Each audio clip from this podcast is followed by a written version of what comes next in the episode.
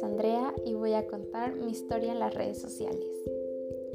Pues yo comencé a utilizar mi primera red social y de hecho fue, em, fue la primera vez que me dieron un teléfono, fue cuando tenía 12 años y estaba en sexto de primaria. Eh, la primera vez que, la, que utilicé una red social fue Facebook y fue porque la maestra nos quería hacer una encuesta y necesitaba que nosotros abriéramos un Facebook y la contactáramos por ahí. Y pues desde entonces tengo Facebook. yo casi no soy bueno, a mí no me gusta socializar mucho en las redes sociales. Siento que hace falta pues algo de contacto humano, ¿no? O bueno, a mí me gusta ver a, la, a las personas. más que nada convivir con ellas y verlas a los ojos. Entonces casi no me gusta o casi no me gusta utilizar mucho las redes sociales. Ah, ¿Qué me llamó la atención? Lo que más me llamó la atención, bueno, eh, la red social que entre comillas más utilizo es Pinterest y YouTube.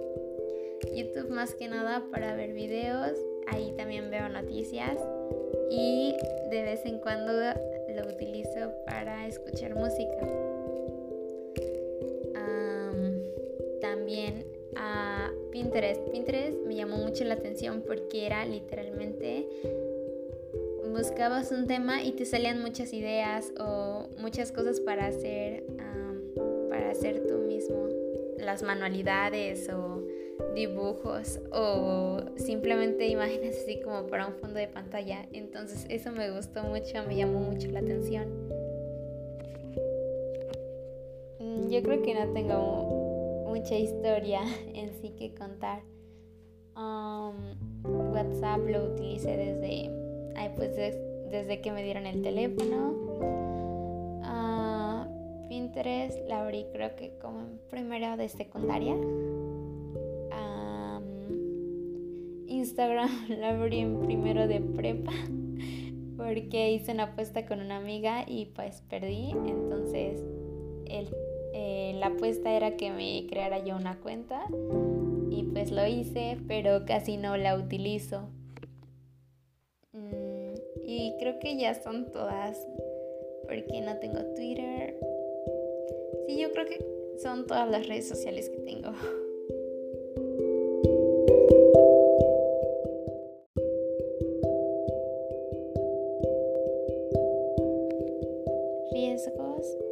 en las redes sociales. Una desventaja de las redes sociales es la facilidad con la que la información privada puede hacerse pública o caer en malas manos. Un ejemplo de este tipo de información es tu ubicación, tu edad, la fecha de nacimiento, muchas veces no las piden, por ejemplo en Facebook. si metimos, por ejemplo, en una cuenta en donde se tiene que pagar tarjeta, eh, nuestro teléfono en los correos electrónicos, algunas veces no los piden. Y estos datos pueden ser eh, pues eh, copiados o interceptados. Mm, esto muchas veces lo pueden realizar los hackers o personas que conozcan nuestra contraseña. Por eso hay que cambiarla seguido. Casi siempre ocurre que nosotros aceptamos los términos y condiciones y la verdad no nos ponemos a leer y en eso aceptamos muchas cosas que para nosotros están violando nuestra intimidad.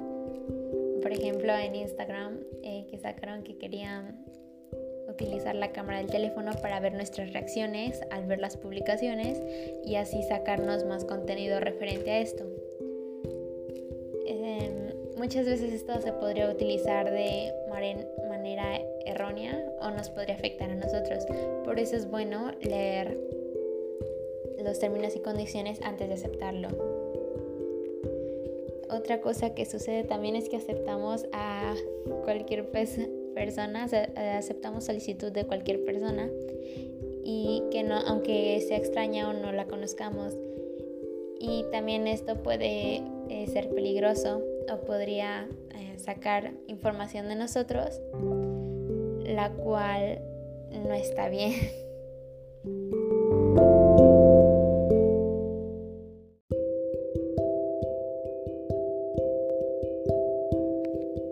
Riesgos de privacidad en las redes sociales.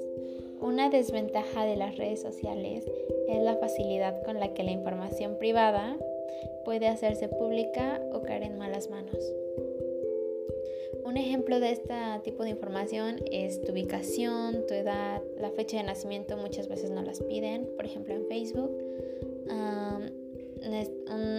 si metimos, por ejemplo, en una cuenta en donde se tiene que pagar el número de tarjeta, eh, nuestro teléfono, en los correos electrónicos, algunas veces no los piden. Y estos datos pueden ser eh, pues o interceptados.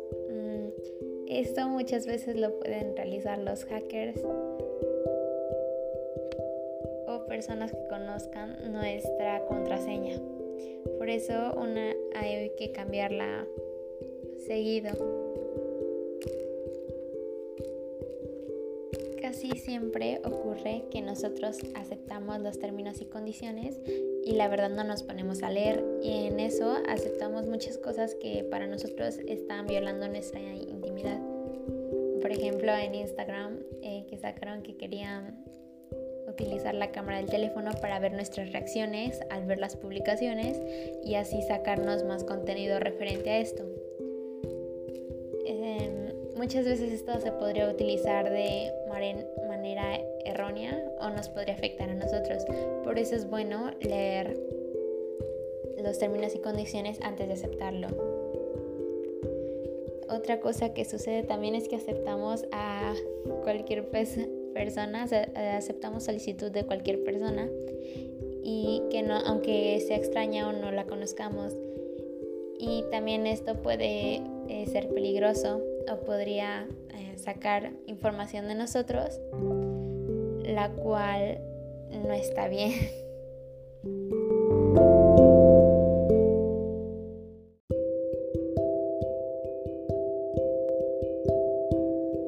Riesgo de seguridad en las redes sociales.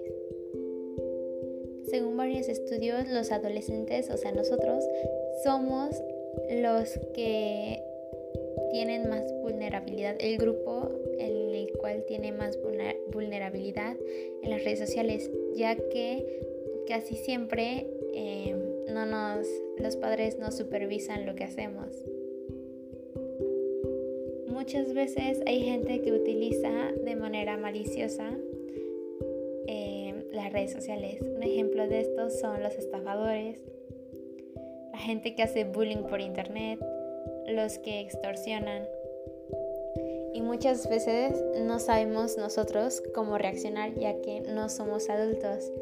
Entonces yo creo que, bueno, no sé si todo el mundo esté de acuerdo, pero yo creo que se podría eh, utilizar de manera sana las redes sociales, aunque nuestros papás vieran nuestro teléfono, solamente para saber por si en alguna emergencia o en algún caso se necesita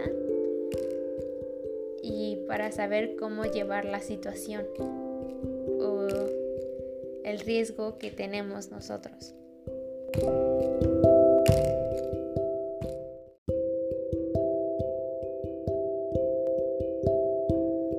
Riesgo de seguridad en las redes sociales. Según varios estudios, los adolescentes, o sea nosotros, somos los que tienen más vulnerabilidad, el grupo en el cual tiene más vulnerabilidad en las redes sociales, ya que casi siempre eh, no nos, los padres no supervisan lo que hacemos.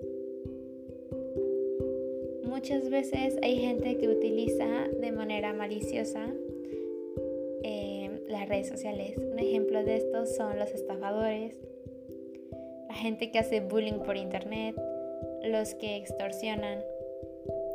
Y muchas veces no sabemos nosotros cómo reaccionar ya que no somos adultos. Entonces yo creo que, bueno, no sé si todo el mundo esté de acuerdo, pero yo creo que se podría eh, utilizar de manera sana las redes sociales, aunque nuestros papás vieran nuestro teléfono, solamente para saber por si en alguna emergencia o en algún caso se necesita y para saber cómo llevar la situación o el riesgo que tenemos nosotros.